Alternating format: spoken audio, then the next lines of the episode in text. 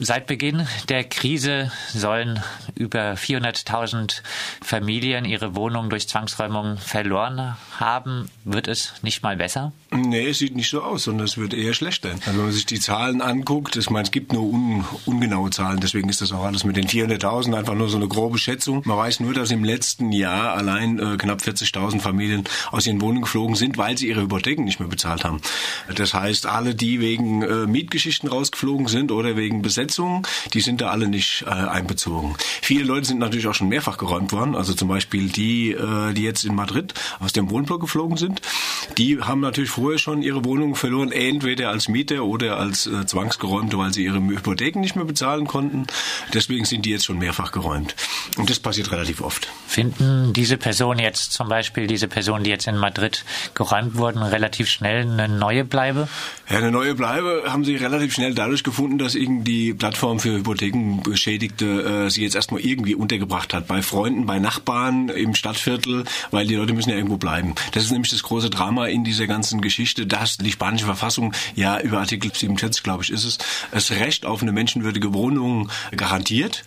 Aber dann werden die Leute zwangsgeräumt und es gibt keinerlei Angebot. Und deswegen hat sogar schon der Europäische Gerichtshof für Menschenrechte äh, Räumung gestoppt, wenn Kinder betroffen waren.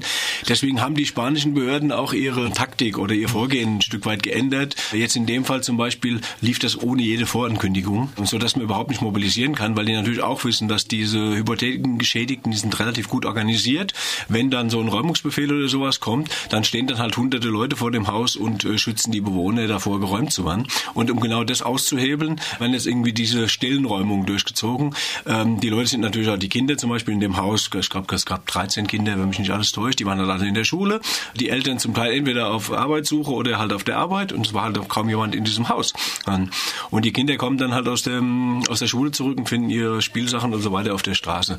Und, und keiner in den Behörden macht sich da irgendwie die Mühe zu sagen halt, naja, wir müssen die natürlich irgendwo unterbringen. Und das ist halt äh, ziemliches Problem. Du hast es angesprochen, es gab mehrere Gerichtsurteile gegen Zwangsräumungen. Der Europäische Menschenrechtsgerichtshof hat ein bisschen so gesagt, es muss Ersatz auch mhm. Äh, geben.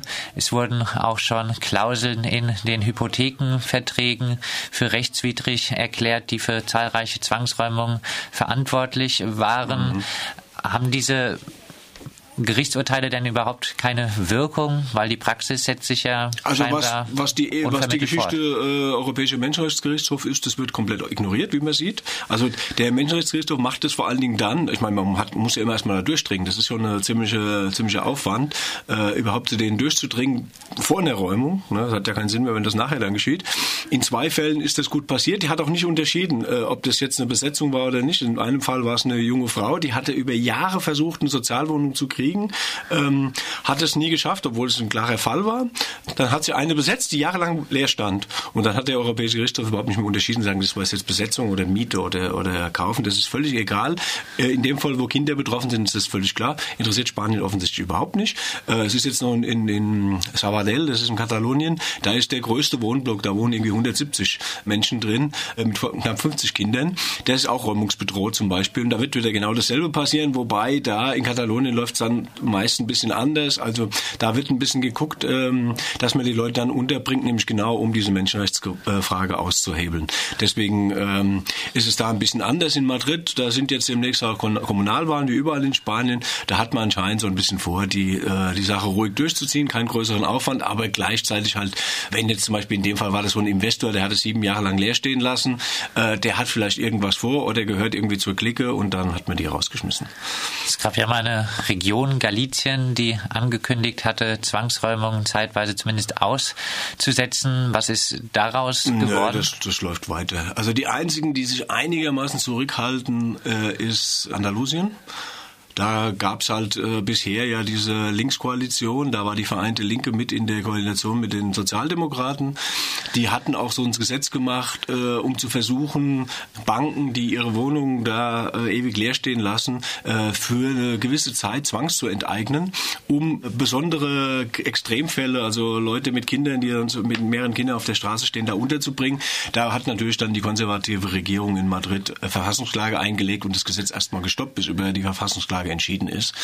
Ansonsten laufen diese Räumungen im Allgemeinen weiter und äh, die Zahlen sagen halt, äh, das war ein, gab einen dramatischen Anstieg äh, von eingeleiteten Verfahren im letzten Quartal. Das steht völlig im Gegensatz zu dem, dass die spanische Regierung uns ja immer erklärt, es wird besser, die Arbeitslosenzahl geht zurück. Wenn man sich die Zahl der registrierten Arbeitslosen angeht, stimmt es auch.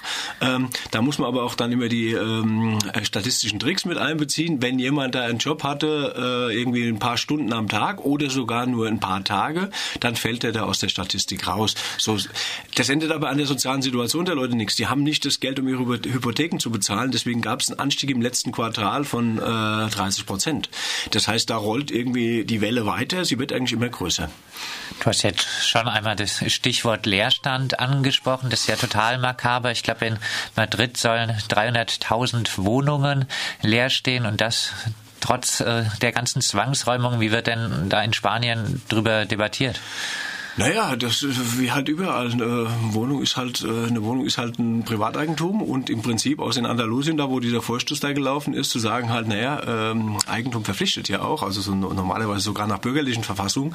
Ähm, auf der Basis wollten die eben dann sagen, halt, wer seine Wohnung da so ewig lange leer stehen lässt, während da äh, Leute auf der Straße stehen, wird halt enteignet, wird da auch entschädigt für natürlich. Äh, nicht so, dass sie es einfach nur abgenommen kriegen, aber ähm, das läuft natürlich nicht. Es gibt natürlich eine große äh, Debatte darum, um diese ganzen Fragen. Das kann man ja daran dann sehen, dass also so eine Partei jetzt wie Podemos, äh, die aus dem Umfeld äh, kommt oder jetzt dann halt auch Gan Ganemos für die Kommunalwahlen. Äh, Ganemos heißt wir siegen und Podemos heißt wir können.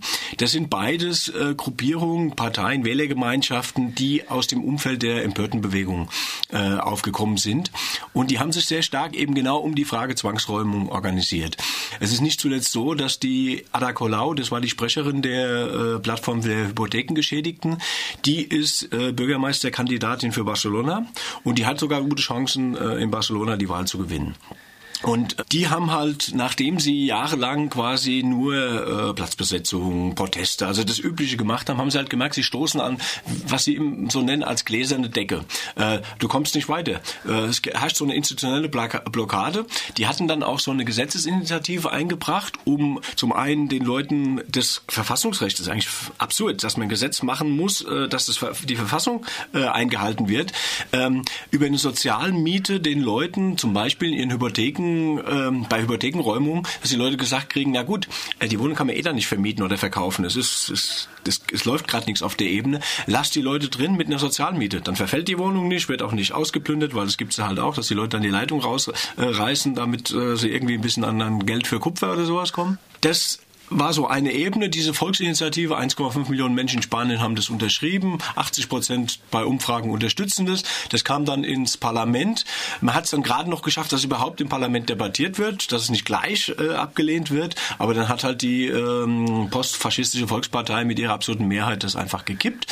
Ähm, das ist die eine Ebene. Um diese Geschichte hat sich dann halt so eine politische Organisierung und Neustrukturierung der, äh, der Empörtenbewegung im Prinzip entwickelt, die jetzt dann halt sagt, okay, wir müssen in die Institutionen, wir müssen diesen, ähm, diesen Leuten äh, die Gesetzgebungslage oder auch die Macht aus der Hand nehmen, um dann halt zu sagen, auf der eben kommunale Ebene wie Garnemos, ja, es gibt da ja kommunale Wohnraum, der steht auch leer.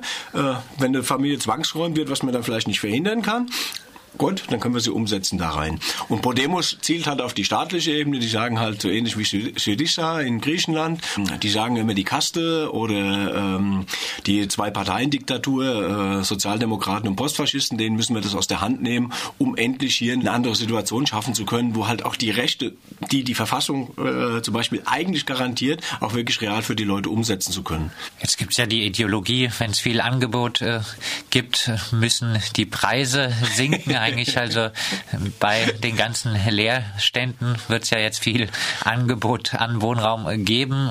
Trotzdem ja, gibt es äh, keinen oder zumindest für die Betroffenen keinen bezahlbaren Wohnraum. Äh, eigentlich, man rechnet damit, dass in Spanien irgendwie 3,5 Millionen Wohnungen leer stehen. Das heißt, tendenziell müsste der Mietpreis irgendwie da äh, also sehr extrem sinken, wenn er nicht da irgendwie bei null sein würde. Aber das hast du natürlich ausgehebelt, wenn diese ganzen Gebäude äh, oder diese Wohnungen in der Hände der Banken sind, die über Steuergelder gerettet waren, sehen die ja gar keine Notwendigkeit, diese Dinge entweder billig zu verkaufen, ähm, um an Cash zu kommen, oder halt billig zu vermieten, um irgendwie ein bisschen wenigstens Einnahmen zu generieren. Solange man diese Dinge dann redet, äh, rettet ne, über Steuergelder, hebelt man ja sogar diese, diese neoliberalen Leitsätze da aus, dass na, dass der Preis entwickelt sich über Angebot und Nachfrage. Ich meine, die Nachfrage ist da, äh, ist da stark, das Angebot ist da, das ist also, das übertrifft die Nachfrage sehr, sehr weit, aber du kommst trotzdem nicht an eine Wohnung, vor allen Dingen nicht an eine bezahlbare Wohnung, weil ja noch dazu kommt, dass die Leute da äh, bei den knapp sechs Millionen Arbeitslosen, die es gibt, äh, kriegen mehr als zwei Millionen überhaupt nichts mehr. Die haben überhaupt keine Kohle. Also ich meine, da kannst du äh, Sozialmiete wäre in dem Fall halt ein Drittel des verfügbaren Einkommens nach dieser Volksinitiative. Ähm, das ist dann sehr wenig, was wir dann da kriegen können. Da sagen halt dann wahrscheinlich äh, Vermieter, also in dem Fall dann die Banken, äh, ich setze doch niemanden da rein, der mir dann 50 Euro im Monat bezahlt, weil er mir nicht zahlen kann. Ralf, vor einigen Tagen wurden jetzt in Madrid 18 Anti-Zwangsräumungsaktivistinnen festgenommen. Der Vorwurf war Vorgehen gegen staatliche Institutionen. Kann man insgesamt sagen, dass die Repression gegen die Anti-Zwangsräumungsbewegung sich verstärkt? Ähm, die Repression hat sich in den letzten Jahren extrem verstärkt gegen alle, die irgendwie den Mund aufmachen. Das ist also irgendwie diese Ebene, besonders diese Volkspartei, die nennt sich ja, also im Allgemeinen ist ja die in Straßburg ist die da im konservativen Block, aber die sind eigentlich, das sind, äh, ist von der Franco-Diktatur, also von Ministern der Franco-Diktatur gegründet worden. Das sind äh, von ihrer Tendenz immer noch so weit rechts stehend. Äh, die kennen eigentlich nichts anderes, als auf solche Bewegungen mit Repression zu reagieren. Und deswegen machen die mittlerweile äh, ein Gesetz nach dem anderen. Also das sind jetzt noch Gesetze, unter denen die Leute da äh, verhaftet oder festgenommen werden, die noch die alten Gesetze sind, die das schon möglich machen. Zum Beispiel, da gibt es Verfahren gegen Streikende. Da gab es dann kleine Gerangel mal mit der Polizei. Da sind Strafforderungen schon auf dem Tisch von, von acht Jahren. Äh, kürzlich wurde ein äh, Streikender bei einem Generalstreik in Madrid schon zu fünf Jahren verknackt. Das ist jetzt nur die Anwendung bestehender Gesetze. Ähm, in petto haben die gerade zum Beispiel das Knebelgesetz, wo es eine ziemliche Mobilisierung dagegen gibt. Ähm, das heißt, wenn du allein schon eine spontane Demonstration, das zielt nämlich genau auf die, ähm, auf die Räumung. Wenn du dich ähm, vor ein Haus stellst, wo eine Familie oder halt ein ganzer Block geräumt wird, wo der besetzt ist oder, oder so, wenn du dich da hinstellst, dann ist es eine nicht genehmigte Demonstration. Das kann dir, wenn das Gesetz dann durch ist, und es besteht ja kaum Zweifel daran, dass die das mit ihrer absoluten Mehrheit da beschließen, drohen dir äh, Geldstrafen bis zu 600.000 Euro. Administrativ das verkaufen sie dann auch noch so, dass sie, dass sie sagen, sie wollen da quasi so eine Entkriminalisierung vornehmen. Sie nehmen bestimmte äh, Tatbestände aus dem Strafrecht raus, während das Strafrecht insgesamt extrem verschärft wird.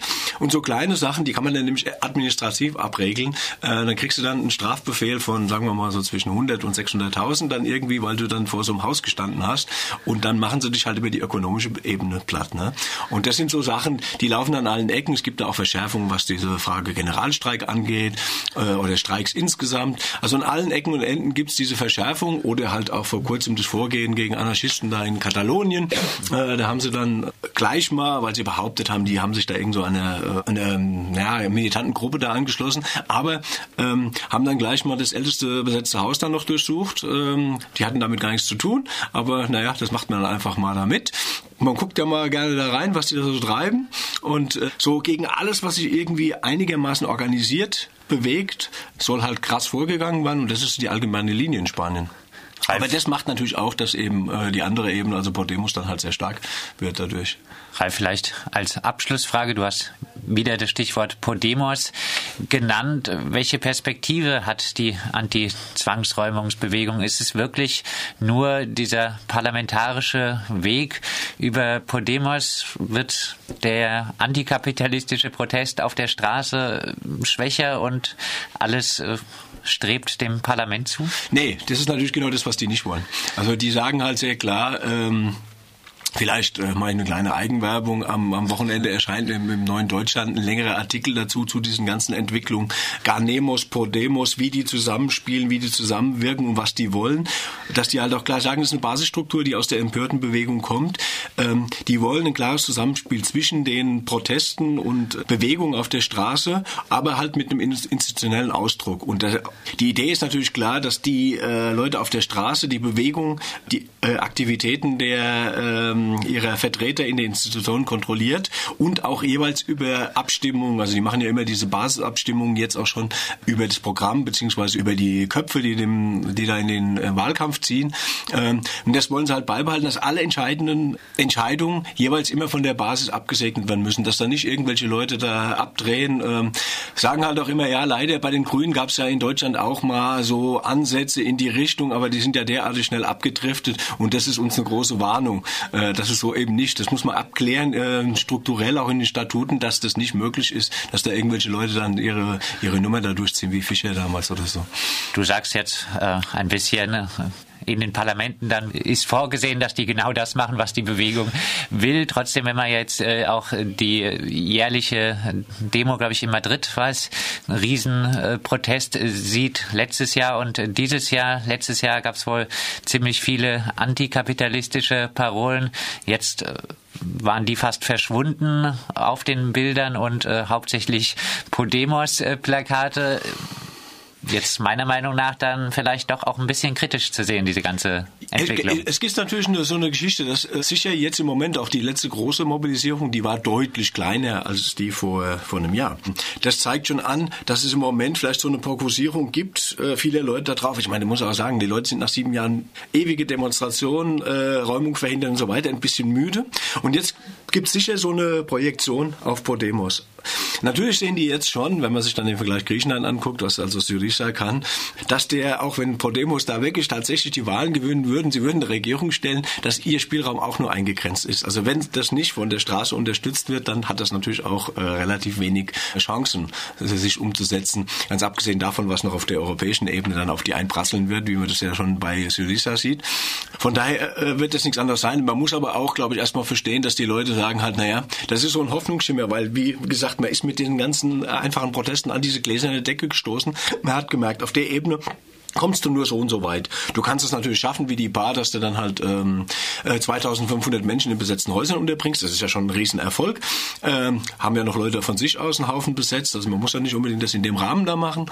Aber es ist halt so ein Punkt, wo du irgendwann nicht mehr weiterkommst. Und ihr Schritt ist jetzt halt der, dass halt sagen, sie gehen jetzt da in die Parlamente. Und die sagen halt auch, man muss sich ja da nicht verkaufen. Da führen sie zum Beispiel ganz interessant die Entwicklung im Baskenland an. Also dass es ja da schon seit äh, Jahrzehnten eine linksradikale ähm, Bewegung gibt, die auch immer wieder in Parlamenten agiert hat, aber sich nie für irgendwelche Ministersessel oder so verkauft hat, sondern immer von der Basis äh, kontrolliert war oder halt verboten waren. Das ist halt die andere Ebene dann.